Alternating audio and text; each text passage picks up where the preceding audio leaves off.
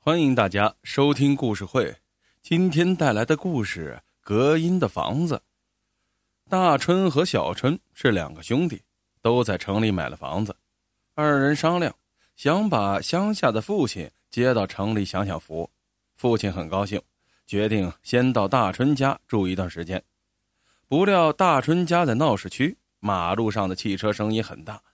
父亲来到大春家的第一个晚上就没有睡好觉。看到父亲红肿的双眼，大春十分心疼。他找来装修公司换上了隔音玻璃，这样家里再也听不到马路上的噪音了。可是谁知道，父亲刚想睡个午觉，就听到楼上传来咚咚咚的锤子声。大春跑到楼上一看，原来楼上刚换了房主，正在装修呢。父亲见状就说：“呃，要不我先到小春那儿住两天吧。”等楼上装修好了，我再回来。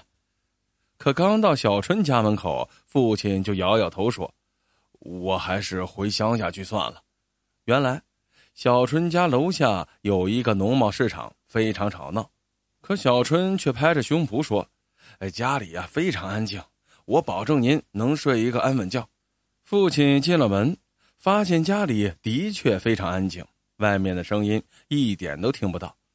小春得意的告诉父亲：“我们家呀，不光玻璃是隔音的，连房间的门、房顶都采用了隔音设施，即使楼上有装修，咱们也听不到。”见父亲还是将信将疑，小春连忙说：“来，我给你做一个试验。”他边说边把电视机的音量调到最大，然后带父亲进了卧室。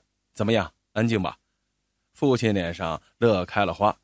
哎，这下我终于可以睡一个安稳觉了。可是没想到，当晚父亲就吵着要回去。